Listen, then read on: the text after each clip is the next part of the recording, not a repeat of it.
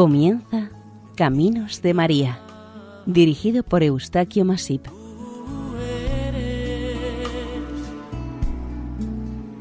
entre todas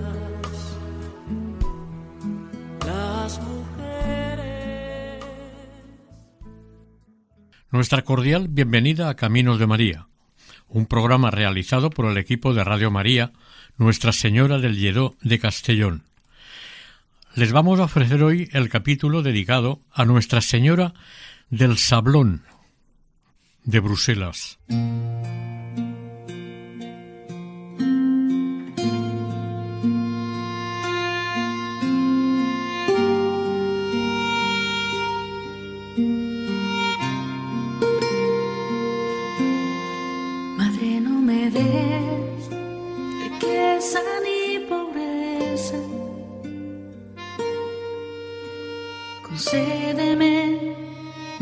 Ración de pan cada día. Madre, no me des riqueza ni pobreza.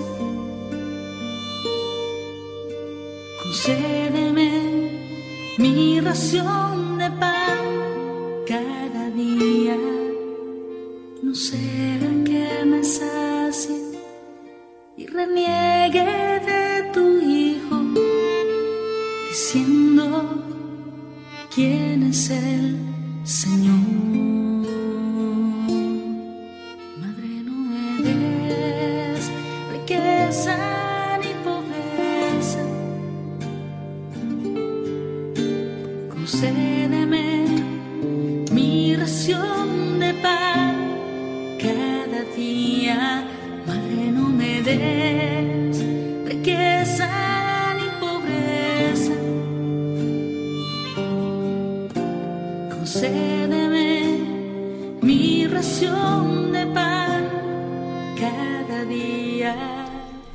ciudad de Bruselas, capital de Bélgica y de la Comunidad Europea, tiene un barrio conocido como Sablón, ubicado en el centro histórico de la ciudad que, desde principios del siglo XII, cuando Enrique I, duque de Brabante, dio ciertos privilegios, incluyendo uno por el que se autorizaba a utilizar como campo de tiro a los ballesteros una parcela del Sablón o Sabel parcela de tierra arcillosa y arenas movedizas, ubicada fuera de los muros de la ciudad. En ella se edificó una pequeña iglesia construida por este gremio de ballesteros de Bruselas. En su interior se custodiaba una imagen de la Virgen María, a la que se la conocía como Nuestra Señora del Sablón. Esta advocación mariana cuenta una curiosa leyenda. Beatriz Soctens era la esposa de un trabajador de la industria textil y en 1348 escuchó voces que le indicaban que debía recuperar una imagen milagrosa de la Virgen María, que se hallaba en la cercana ciudad de Amberes, a donde había sido trasladada después de ser robada. Su misión debía ser devolverla a Bruselas para ser colocada en la nueva iglesia del Sablón, como patrona del gremio de ballesteros del Gran Juramento. Estos la habrían sufragado con su dinero y construido en su honor con ayuda de otros miembros de la sociedad bruselense. Esta capilla ya fue edificada en 1303 sobre parte del solar que donó la Madre Superiora del Hospital de San Juan al Gran Juramento de los Ballesteros. El título inicial de la capilla era Capella Beatae Super Zabulon. A partir de aquí aconteció el hecho milagroso y legendario, el milagro del traslado de la Virgen desde Amberes a Sablón. Cuenta la leyenda más común que Beatriz y su marido se trasladaron en barca hasta Amberes. Una vez allí tomaron la imagen de la Virgen que estaba en la catedral de esta ciudad. Al volver hacia Bruselas, el esposo ya estaba cansado de remar, pero milagrosamente la barca siguió flotando y avanzando. Se desplazó hasta llegar a los muelles de Bruselas, en el lugar donde los ballesteros estaban practicando ejercicios de tiro con arco. El duque de Brabante, personalmente, y un grupo de ballesteros bruselenses estuvieron presentes a la llegada de la Virgen, pues fueron avisados de antemano de lo que iba a acontecer. Hay que hacer constar que esta advocación conocida también como Nuestra Señora de la Victoria no fue conocida como tal hasta el 8 de mayo de 1716, cuando unos estudiosos del tema creyeron que la primera ermita estuvo dedicada a la Virgen por una victoria bélica acontecida en 1288, conocida como la Batalla de Warringen. Aprobó este nuevo nombre de la victoria o de las victorias el Papa Clemente XI, otorgando las debidas indulgencias, aunque el origen bien podría remontarse al siglo anterior, porque el pueblo ya la había admitido. Como consecuencia de este nuevo descubrimiento, los ballesteros y otros devotos de Nuestra Señora acordaron transformar la capilla en una iglesia de mayores dimensiones. Si San Miguel era el protector de la ciudad, la Virgen del Sablón sería la protectora de Bruselas, la centinela contra todos los peligros y la guardiana de su autonomía. El pueblo acogió con sumo agrado que la Virgen María fuese declarada patrona de la ciudad, ya que ella estaba más próxima, más cercana a ellos que el arcángel que vivía en los cielos y parecía amenazarles con su espada de fuego. Pasado cierto tiempo se olvidaron un poco de la Virgen y la evolución de esta devoción estuvo desaparecida durante casi un siglo. Según se cuenta, al haber desaparecido los archivos de los ballesteros. Sí se sabe que el coro de la iglesia se realizó en 1435, tal como atestiguan unas pinturas murales que llevan esta fecha. El transepto norte estaba, sin duda, acabado hacia 1450 y el transepto sur fue realizado junto con los cinco primeros tramos de la nave. Los trabajos se interrumpieron durante un periodo de inestabilidad política que siguió a la muerte de Carlos el Temerario en 1477. Lo reemprendieron al final del siglo del XV y la nave tuvo finalmente siete tramos, y en los dos últimos debería haber sido levantada una torre que jamás fue construida. El sagrario un pequeño edificio construido entrando detrás del coro data de 1549. A finales del siglo XVI, la iglesia fue saqueada por los calvinistas, quienes destruyeron la antigua imagen de la Virgen. Bendita eres tú, María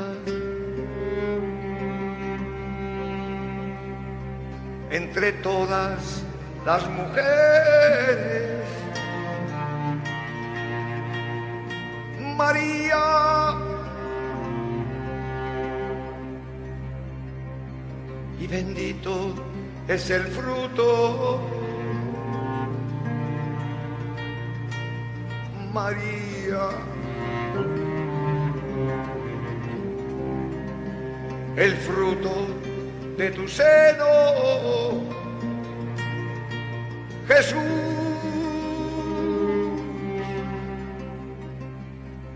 María.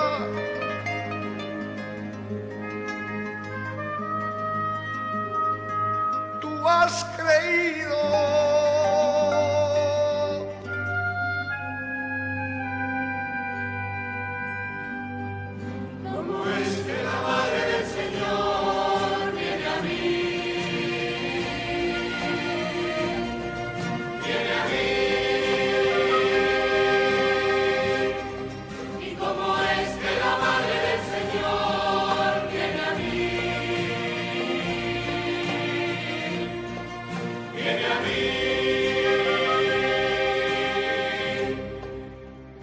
Apenas he sentido tu voz. Algo se ha movido dentro de mí. Mi niño ha exultado de gozo.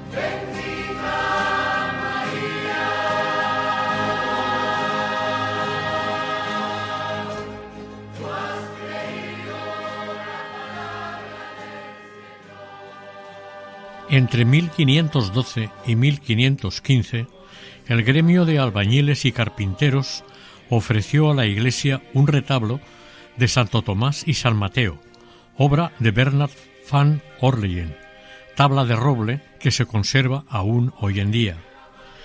Durante el Omengang, la imagen de la Virgen salía de la iglesia del Sablón, rodeada de nobles y escoltada por los ballesteros. El cortejo estaba compuesto por todas las clases sociales de la ciudad en orden creciente de menor a mayor importancia. Cerraban el cortejo, el clero, la imagen de la Virgen de las Victorias del Sablón y los ballesteros porteadores. Recorría las calles del centro hasta llegar a la Plaza Mayor, y de aquí regresaba a su iglesia del Sablón. El burgomaestre magistrado invitaba a los forasteros importantes, nobles o soberanos, a asistir a la ceremonia oficial en el ayuntamiento de la ciudad. Esta fiesta era anualmente el momento de mayor vida social bruselense. La Virgen del Sablón, protectora de la ciudad, era llevada triunfalmente en su barca, desfilando todo el cuerpo social en una procesión purificadora, pidiendo su protección y anunciando a todo el mundo su armonía, su riqueza, su fuerza, como signos de bendición celeste. Todo el pueblo estaba unido y aliado con su santa patrona, que año a año le hacía triunfar ante cualquier desorden. A continuación se celebraba un gran banquete servido en el palacio con la nobleza y los poderes fácticos belgas. El Omegang de 1549 está considerado como la edad de oro de esta procesión.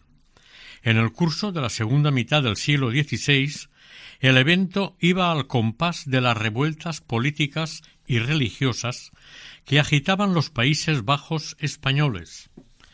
Conocemos estas circunstancias gracias a un diario de un burgués de Bruselas, Jean de Potter, que al filo de los años menciona que aquel Omegang fue triste, feo y lo que es peor, que no se había celebrado. Entre 1580 y 1585, puesto que la villa estuvo dominada por los protestantes, la procesión fue pura y simplemente prohibida. Esta fiesta se recupera en su esplendor en el siglo XVII. Entonces vuelve a lo que tradicionalmente había sido. En el siglo siguiente, en el XVIII, la fiesta vuelve a ser un esbozo de lo que fue. El último Omergang, celebrado en 1785, fue reducido y con muy escasa concurrencia y participación. Volviendo al milagro acontecido en 1348, este desplazamiento que supuso el ir a buscar la imagen de la Virgen robada a Amberes hizo que los ballesteros se comprometieran formalmente a celebrar una procesión anual para conmemorar la llegada a Bruselas de su santísima patrona, el Omegang. La palabra Omegang deriva del latín circumambulatio, circunvalación, y pasó de ser de una simple expresión pública de fe a convertirse en un importante evento civil, con participación de las autoridades, los gremios y, desde luego, los fieles devotos en general. Es un pequeño cortejo que se celebra actualmente dos veces al año, en la Gran Plaza de Bruselas, el primer jueves de julio y el martes anterior a este último. Es un espectáculo y un recuerdo a un hecho histórico bruselense. El origen se encuentra en aquel año de 1348, como la más importante procesión de purificación de la ciudad que se desarrollaba anualmente el domingo anterior a la Pascua de Pentecostés. Reúne la tradición de los grandes desfiles de nobles, caballeros y de gigantes que se encuentran repartidos por todas partes en Bélgica y el norte de Francia. Así pues, la procesión Omegang se inició para celebrar la llegada sobrenatural a la ciudad de Nuestra Señora la Blanca, otro título con el que es conocida eh, una magnífica imagen en talla de madera ubicada en la Catedral de Amberes. La devoción por esta imagen de la Virgen se fue extendiendo por la ciudad, y aquella pequeña iglesia primera resultaba insuficiente para la cantidad de fieles asistentes a venerar a la Virgen, por lo que se pensó en ampliarla y edificar otra nueva de mayor aforo.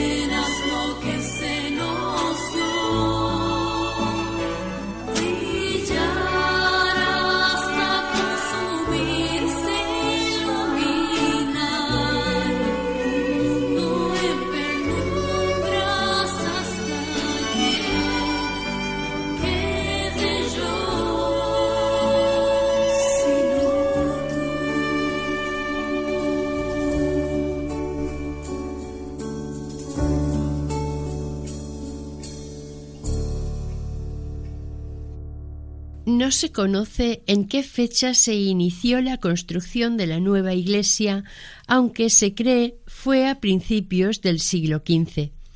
En esos momentos el barrio donde estaba ubicada esta iglesia se convirtió en un lugar floreciente.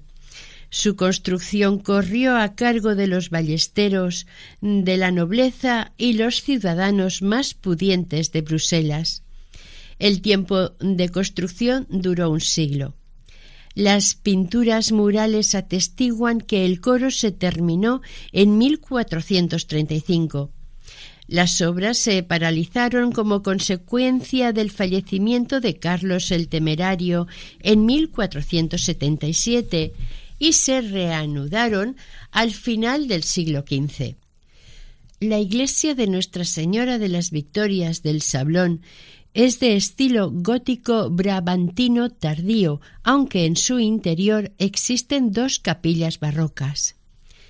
La nave tuvo siete tramos y los dos últimos deberían haber estado coronados por una torre que nunca se terminó. El sagrario construido detrás del coro data de 1549.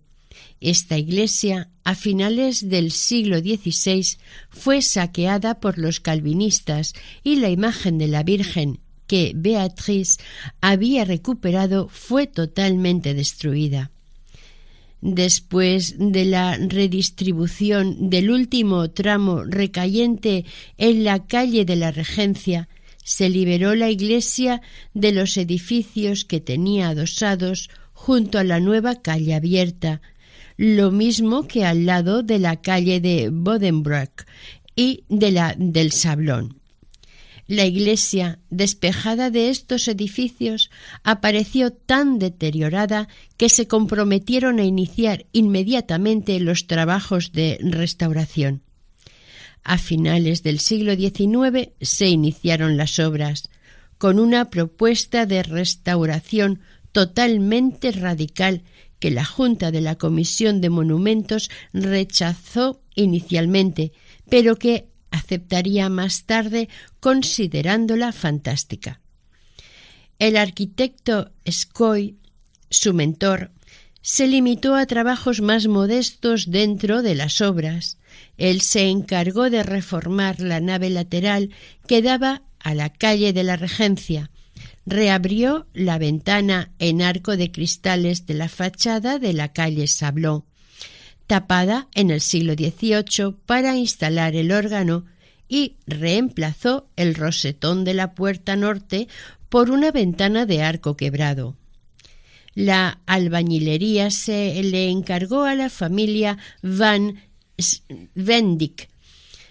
Entre 1895 y 1912 construyeron en seis fases un monumento que no existía instalaron unas campanas, unos pináculos, unas balaustradas añadidas cubriendo los laterales con nueva obra en paralelo a la nave y construyendo unos arbotantes provistos de pináculos. A finales de los años 30 del siglo XX se instalaron 57 estatuas o imágenes provenientes de 27 escultores diferentes. El coro está encuadrado entre dos capillas barrocas. Es un espacio iluminado por once lunetas de unos catorce metros de altura, separadas por unos pilares fasciculados. Esto hace que sea muy luminoso. Encima de las lunetas se encuentran unos arcos trilobados, pintados. Estas pinturas representan a unos santos atribuidos o pintados por Plainsten en 1867, basándose en los restos de pinturas originales reencontrados en 1859 tras retirar el recubrimiento que los tapaba. Estas pinturas estaban acompañadas del nombre del donante de las mismas, un miembro del linaje de los Cluting, y una fecha, 1435, que permite afirmar que esta parte de la iglesia en aquel tiempo ya estaba acabada. Bajo estas pinturas figuran unos pequeños paneles historiados narrando temas marianos. En las partes enjutas de los arcos han sido cuidadosamente esculpidas imágenes de escenas bíblicas, desgraciadamente muy difícilmente visibles. El altar mayor neogótico data de 1884.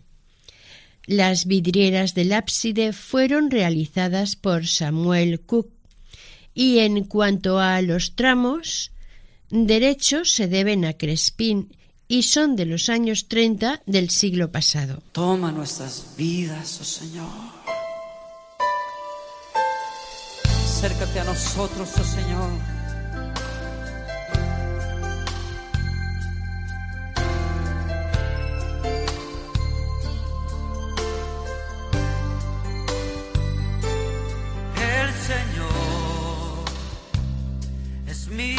pasó nada me faltará. El Señor es mi pastor.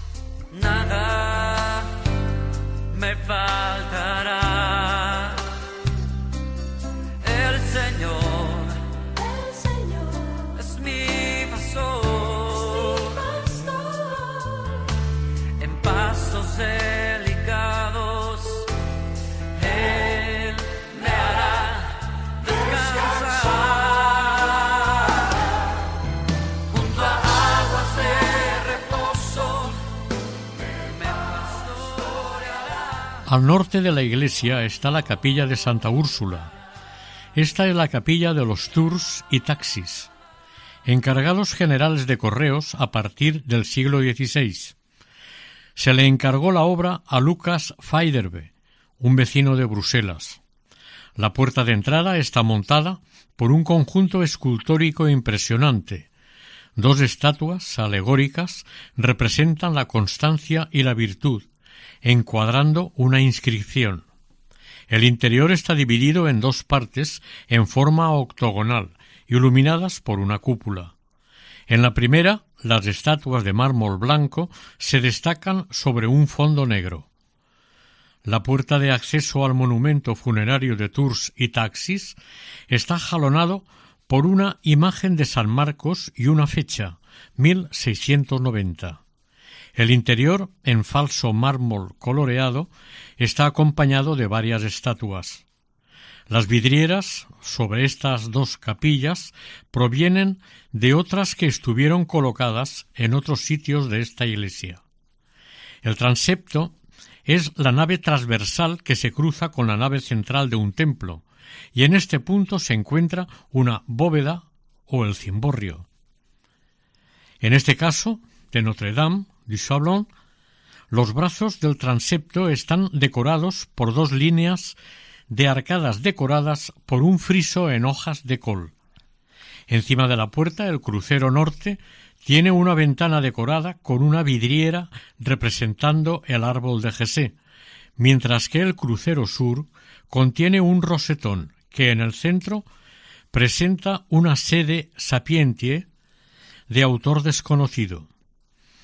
Delante de este rosetón se encuentra en una gran maqueta un tema que se ha encontrado en otras partes de este templo. La nave en la que la estatua milagrosa de la Virgen del Sablón fue transportada por Beatriz Seconds desde Amberes a Bruselas. El casco de la nave está adornado por un medallón representando al donante, un tal Michel Angeli Benoni, fallecido en 1625. A la izquierda de la puerta del crucero sur se halla un monumento dedicado a la memoria de un poeta, Jean-Baptiste Rousseau. El muro del crucero norte está decorado por dos vidrieras. Hacia el coro, un conjunto de escudos del siglo XVI recuperados y renovados en plomo por Cook. Hacia el pórtico, la imagen de la Virgen en una mandorla. Una mandorla es un óvalo o marco en forma de almendra. En el crucero sur se encuentra como colgando de los escudos otra vidriera en la que se representa al rey Alberto I y a la reina Isabel, acompañados por sus santos patrones, San Alberto el Grande de Colonia y Santa Isabel de Hungría. Por detrás de los reyes, las ruinas de Newport y de Ypres, recordando discretamente las malas experiencias de la Primera Guerra Mundial en Bélgica. Las naves de la iglesia actual constan de una nave central y de cuatro colaterales, y está dividida en siete tramos. Los cinco primeros provienen del anterior templo, y los dos supletorios fueron construidos en el siglo XVI. Ambos tramos son claramente diferentes. La parte central está separada de los laterales por una sola gran arcada. La bóveda de la nave central reposa sobre ocho columnas cilíndricas, con base octogonal y con los capiteles adornados con hojas de col, así como cuatro gruesos pilares. Estos soportes están adornados de estatuas de los apóstoles reposando en sus consolas. Algunos de ellos fueron esculpidos por Tobías de Lelis se esculpieron entre 1641 y 1646, tal como se indica a los pies de las imágenes. Sobre las estatuas, un triforio compuesto eh, por dos partes, una de llameante calado, la otra decorada con arquerías lobuladas. Las vidrieras montadas sobre el trifonio son recientes. El púlpito de estilo barroco es obra de Marc de Vos, montado en 1697. En esta iglesia procede de la desaparecida iglesia de los agustinos.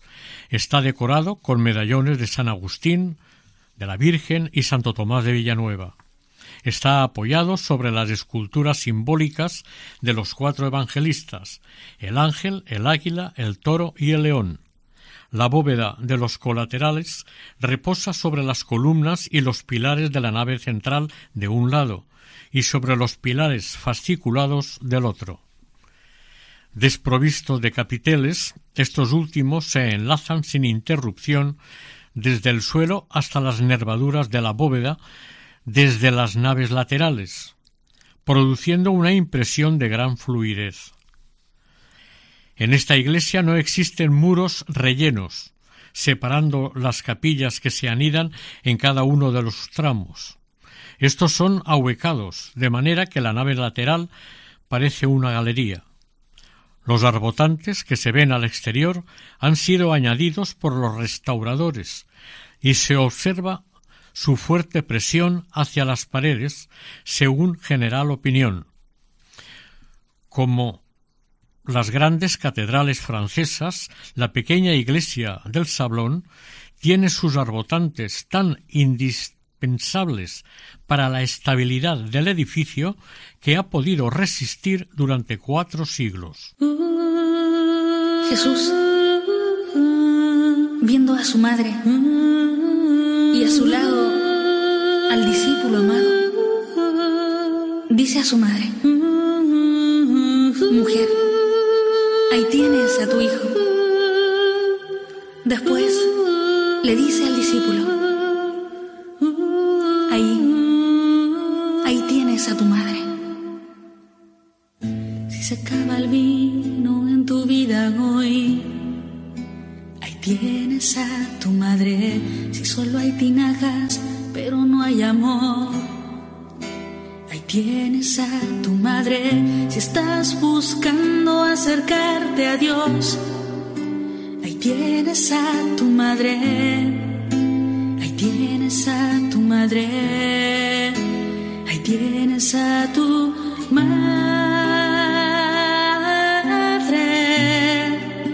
Ahí tienes a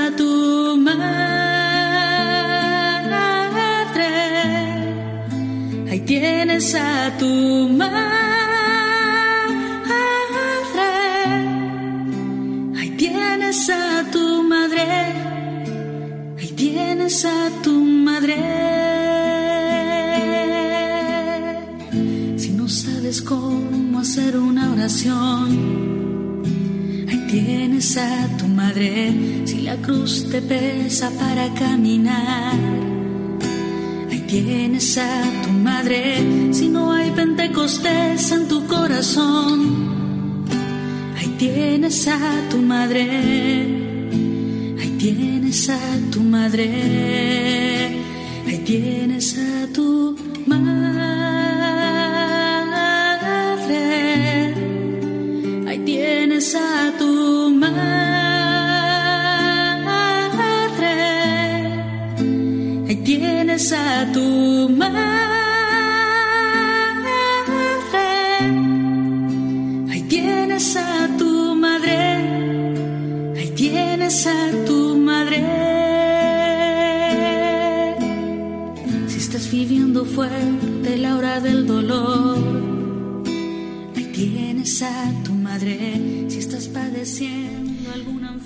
Las vidrieras de la epístola son de Cook, menos la primera del primer tramo norte que realizó el pintor vidriero gantés Ganton Dufoin. Esta está dedicada a las víctimas por la patria y representa el Calvario flanqueado por San Miguel y San Jorge. Las naves laterales acogen interesantes monumentos funerarios en mármol y alabastro de estilo renacentista, decorados generalmente con episodios de la Virgen María. En uno de estos sepulcros se hallan enterrados el chambelán de Carlos V y su esposa, él fallecido en 1556. Encima de la entrada principal hay una tribuna de estilo toscano en mármol rojo y negro de 1684. El techo está adornado por un bajo relieve con la barca transportando a la Virgen rodeada de santos, como se ve en varios puntos de este templo, haciendo referencia al milagro de Sablón. El primer documento encontrado que nos habla de Nuestra Señora de las Victorias está fechado el 8 de mayo de 1716, al parecer. Entre el pueblo ya era conocida esta imagen mariana por este nombre, debido a la victoria obtenida en Warringen por el duque Juan I de Brabante. Esta devoción por María desplazó la importancia de San Miguel a un segundo plano y, evidentemente, la Virgen añadió mayor esplendor a la Iglesia y a la sociedad bruselense. Como ya hemos dicho, la poderosa familia Tour et Taxis, que vivían enfrente de la entrada sur de esta iglesia, construyeron dos capillas en su interior, una dedicada a Santa Úrsula en el norte del coro por el artista Lucas Feijerbe de Malinas y una capilla a San Marcos instalada en el sur del coro. Cuando Bélgica fue ocupada por los franceses en 1795, esta iglesia se salvó de las iras antirreligiosas de los ocupantes y de sus partidarios nativos, gracias a que el sacerdote a su cargo juró lealtad a la República. L'Omegan fue suprimido por la Revolución Francesa. Durante unos años este templo permaneció cerrado al culto, pero le fue devuelto el servicio religioso en tiempos de Napoleón, como dependiente de la iglesia vecina de Nuestra Señora de la Capilla. Con ocasión del centenario de Bélgica en 1930, el comité encargado de la nueva organización del Omegan, por iniciativa de Albert Marinus y de otros apasionados del evento con el apoyo de Adolf Max, burgomaestre de Bruselas, eligieron no volver a la circunvalación ancestral, sino sustituirlo por un cortejo histórico similar al fastuoso celebrado en 1549 en honor de Carlos V y su hijo Felipe II. Visto el éxito logrado por la asistencia de visitantes de otros países, se decidió repetir estos actos los años siguientes. De esta manera se reinició el Omegang actual. Juan Calvete de Estrella dejó una detallada descripción que se ha utilizado para recordar cómo fue. Actualmente, después de largo tiempo celebrándose solamente en la Plaza Mayor, el desfile, queriendo volver a sus orígenes, se ha convertido en una marcha folclórica que empieza en la Plaza de Sablón alrededor de la iglesia y finaliza en la Plaza Mayor o Grand Place. Desfilan unos 1.400 figurantes, caballeros vestidos de época, zancudos, gigantes, el arcángel San Miguel, Santa Gúdula y además el caballo Bellard. Desde 2011, cada año una personalidad del mundo de las artes presenta y comenta el espectáculo que se ofrece en la Gran Plaza. En realidad se ha convertido en un espectáculo histórico y ha perdido parte de su sacralización, aunque conserva al menos tres puntos tradicionales y auténticos los linajes de Bruselas, los ballesteros y la Virgen de las Victorias de Sablón, y queda para los bruselenses lo que es el mayor evento del año para ellos y su Virgen.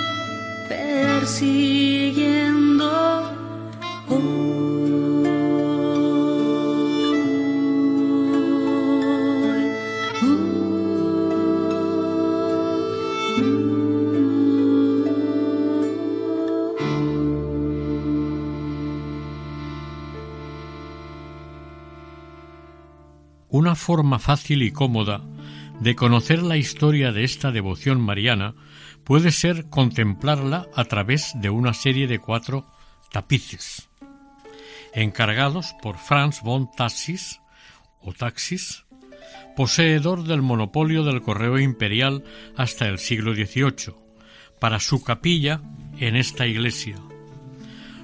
Los cartones de estos tapices se le atribuyen a Bernard van Oley. En los tapices se observan tres o más escenas del relato relacionado con la Virgen del Sablón, lo que los convierte en un verdadero testimonio de esta advocación. En el centro del primer tapiz, que se conserva en el Museo del Cincuentenario de Bruselas, se observa la aparición de la Virgen a Beatriz Erkens. Otros fragmentos están en Berlín o desaparecieron durante la Segunda Guerra Mundial. El segundo tapiz es el que se conserva en el Museo del Hermitage de San Petersburgo. En este, la Virgen se le aparece a Beatriz y le encarga que recupere la imagen milagrosa llevada a Amberes. En el Museo de la Villa de Bruselas se conserva el tercer paño de la serie. En ese tapiz, y en su parte izquierda, se ve cómo Beatriz esconde la imagen milagrosa de Nuestra Señora ante un sacerdote de Amberes. Según cuenta la leyenda, al ser descubierta por el sacerdote, le contó a éste cómo y por qué se había atrevido a recuperar la sagrada imagen, a lo que el sacerdote no quiso contravenir la voluntad divina. Al fondo del tapiz Beatriz y su marido se ven cargando la imagen en la barca. En el centro del tapiz se ven dos escenas. En un primer plano, unos ciudadanos de Amberes escriben al duque de Brabante una carta informándole de lo que está pasando. En el lado derecho, el duque recibe la carta. En el primer plano se observa a Franz von Tassis o Taxis en lo que parece estar relacionado con su cargo de correo mayor del imperio. También en el Museo del Cincuentenario de Bruselas se conserva un cuarto tapiz. Está dedicado a la procesión de la Virgen por la ciudad de Bruselas. Destacan sobre el resto del cuadro los personajes de la familia de los Habsburgo, como Felipe el Hermoso, a la izquierda con el duque Juan II de Brabante, Carlos V, el emperador, que es uno de los portadores de la Virgen, Fernando de Austria y sus hermanas Leonor, Isabel, Catalina y María, así como Margarita de Austria, rezando a la Virgen a la izquierda del tapiz. El autor de los tapices también aparece en las tres escenas del tapiz. Desde su origen, esta iglesia del Sablón fue el lugar de culto de los guías militares de la villa de Bruselas. El gran jurado de los ballesteros asistía a los cultos desde su sitio en el coro. Cada uno de los juramentados tenían un altar dedicado a su santo patrón, San Cristóbal por los arcabuceros, San Miguel por los esgrimas, San Antonio y San Sebastián por los arqueros y San Jorge por la pequeña Gilde de los Ballesteros o gremio de los Ballesteros. Este fue el lugar, el tiempo y la gente que dio la salida de Lomegan, el inicio de una procesión religiosa y un cortejo histórico tan tradicional y antiguo, creado, realizado y vivido por parte del pueblo bruselense desde la iglesia de Notre-Dame du Salon, para celebrar una original procesión y honrar y venerar a la Virgen María toda una importante ciudad europea, Bruselas. Quiero cantar, a ti quiero cantar Despierta,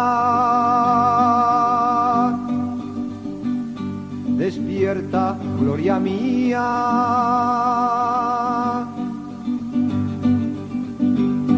Despierta.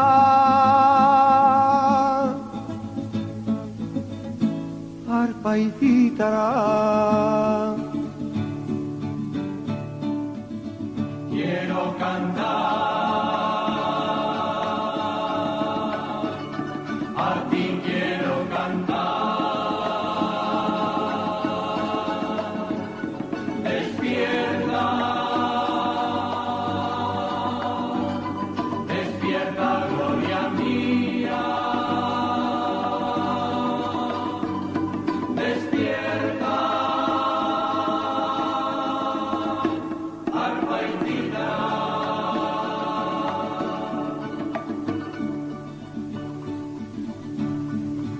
Misericordia, Dios mío, misericordia.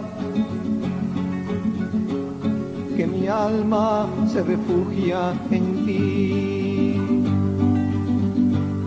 Me refugio a la sombra de tus alas hasta que pase el peligro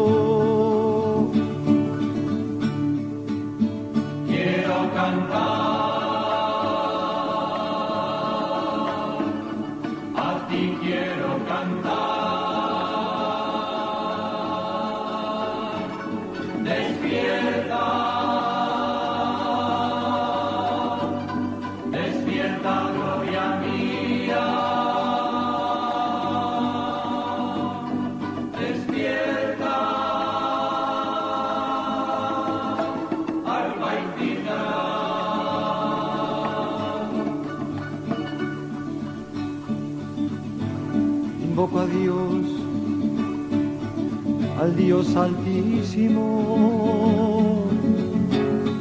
a Dios que ha hecho tanto por mí. Desde el cielo me envía la salvación. Confunde a los que ansían matarme.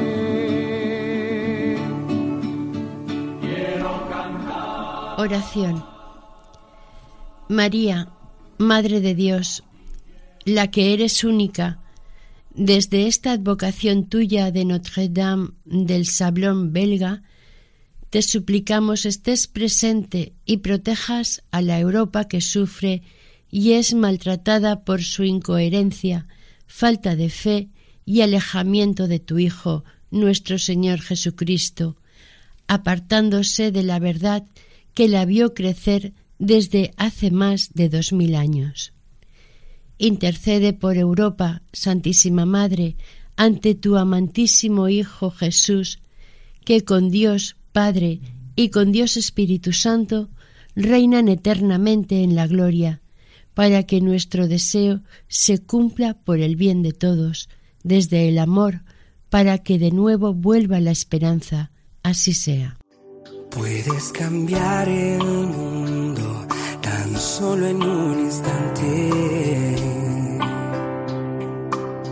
Puedes cambiar el rumbo si quieres que eso pase. Puedes mirar adentro tus sentimientos. El universo traerá tus sueños. Cambiar el